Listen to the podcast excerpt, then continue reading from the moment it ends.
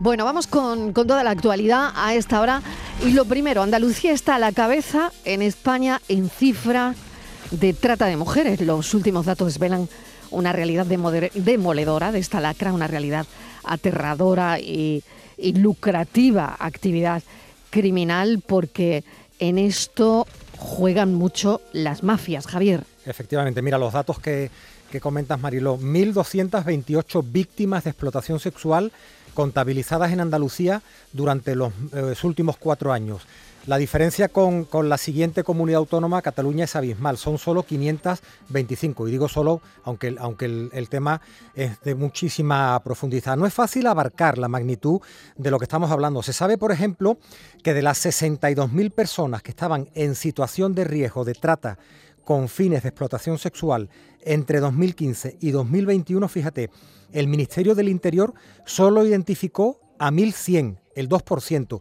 Y dicen los expertos, hemos leído un informe de Amnistía Internacional, que uno de los principales problemas es que se duda de las mujeres que denuncian porque la policía, los funcionarios buscan siempre un perfil y ese perfil mm. no siempre se da. Mira, por ejemplo, tiene que aparecer un cliché que es existencia de violencia física, no siempre la hay, coacción, falta de libertad de movimiento, personas anuladas o que no tienen documentación. Cuando no hay esto y una mujer denuncia que está siendo explotada sexualmente, pues se duda de ella. Pero mira, se, se están dando pasos, hay organizaciones que trabajan con estas personas y nos están arrojando una dosis de cierta esperanza en este siniestro escenario de la prostitución en un país, no olvidemos España, que es el principal demandante de explotación sexual, de prostitución de toda la Unión Europea, España. Es tremendo, son tremendos los datos y, por eso ¿no? hoy lo llevamos en la actualidad y hemos querido hablar con alguien que conoce muy bien todo esto. Es Begoña Arana, directora de Nuevo Hogar Betania, una organización sin ánimo de lucro que cuenta con un programa integral y recursos residenciales para las víctimas de trata, que además tuvieron el Premio Social Fundación Princesa de Girona en el año 2019. Begoña, bienvenida, gracias por acompañarnos. La verdad es que nos han sorprendido las cifras y queríamos comentarlo contigo. Hola, buenas tardes. Muchas gracias por, invitarnos a participar en, este programa. Pues sí, las cifras hablan de la realidad y ya os digo que, que no son todas las que quizás sean reales valga eso que, estoy diciendo, porque sí que es cierto que identificar a, una mujer víctima es complicadísimo por todos eh, los indicadores que deben de concentrarse en ello, ¿no?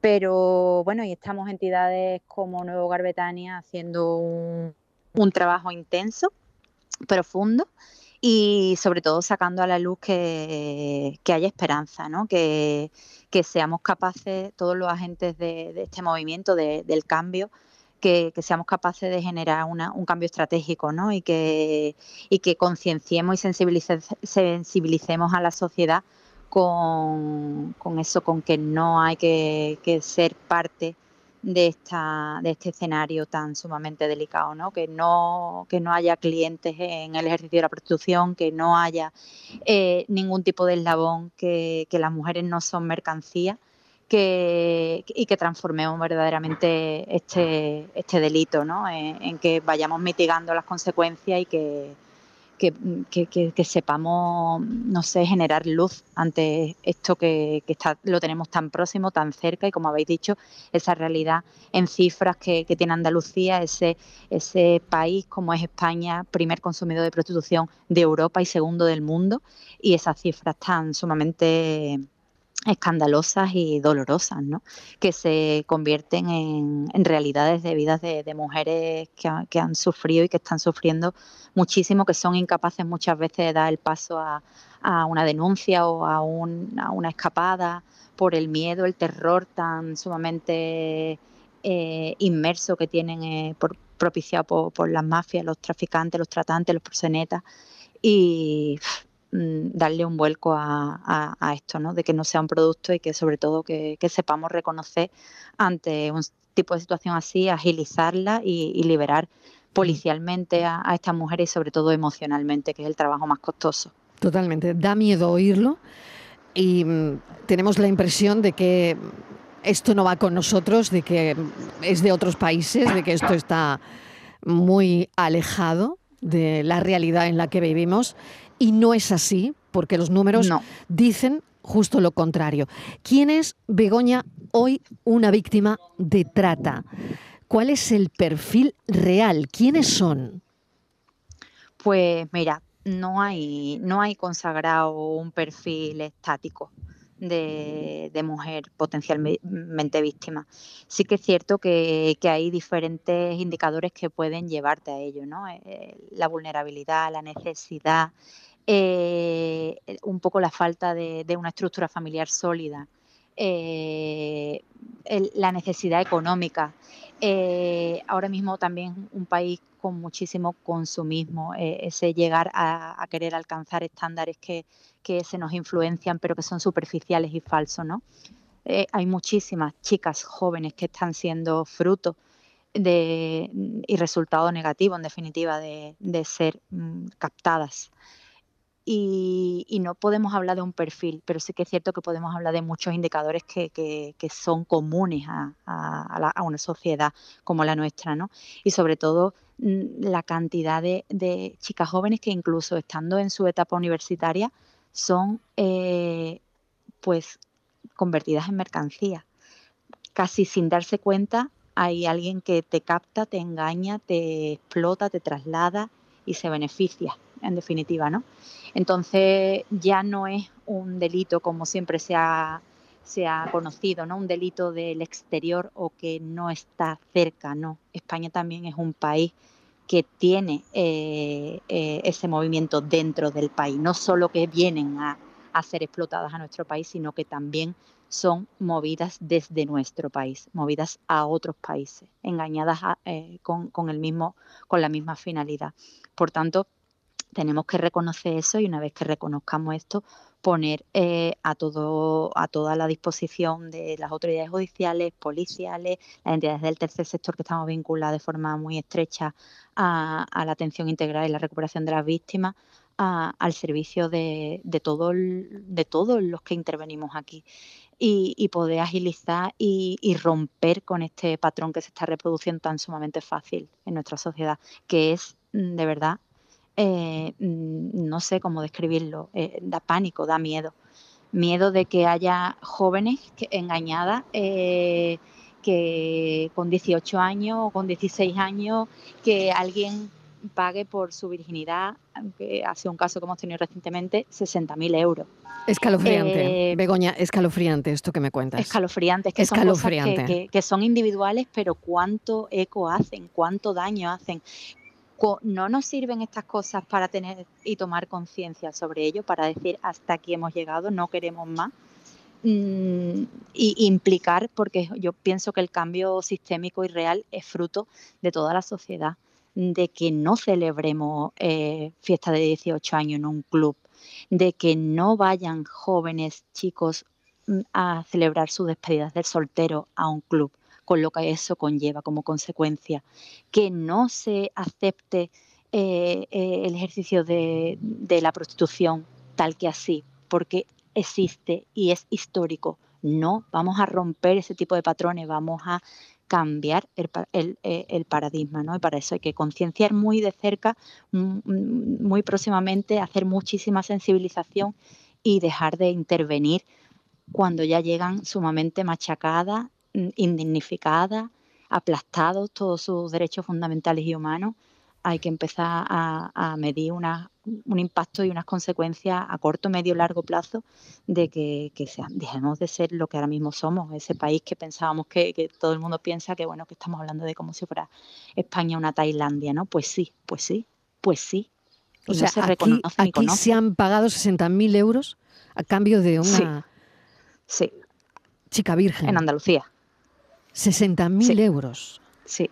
Bueno, es que es escalofriante, de verdad. es, que no, es que no sabía si, me lo, si lo había oído bien, Javier. Lo has oído muy bien. Hola, Begoña, ¿qué tal? Buenas tardes. Esto es denigrante, demoledor, le ocurra a quien le ocurra, pero lo que estás contando, eh, yo no sé, yo creo que a veces acercando la realidad a lo que nos toca más de cerca, porque podríamos pensar que son solamente mujeres que vienen de fuera, digo demoledor, terrible, pero chicas de aquí también, españolas, chicas andaluzas, de Málaga, de Sevilla, de Cádiz, que están entrando en el mundo de la prostitución atraídas, no se sabe por qué, y, seguramente conocemos a chicas sin saberlo que están metidas en eso. Quizás así reaccionemos, ¿no? Como sociedad, ¿no?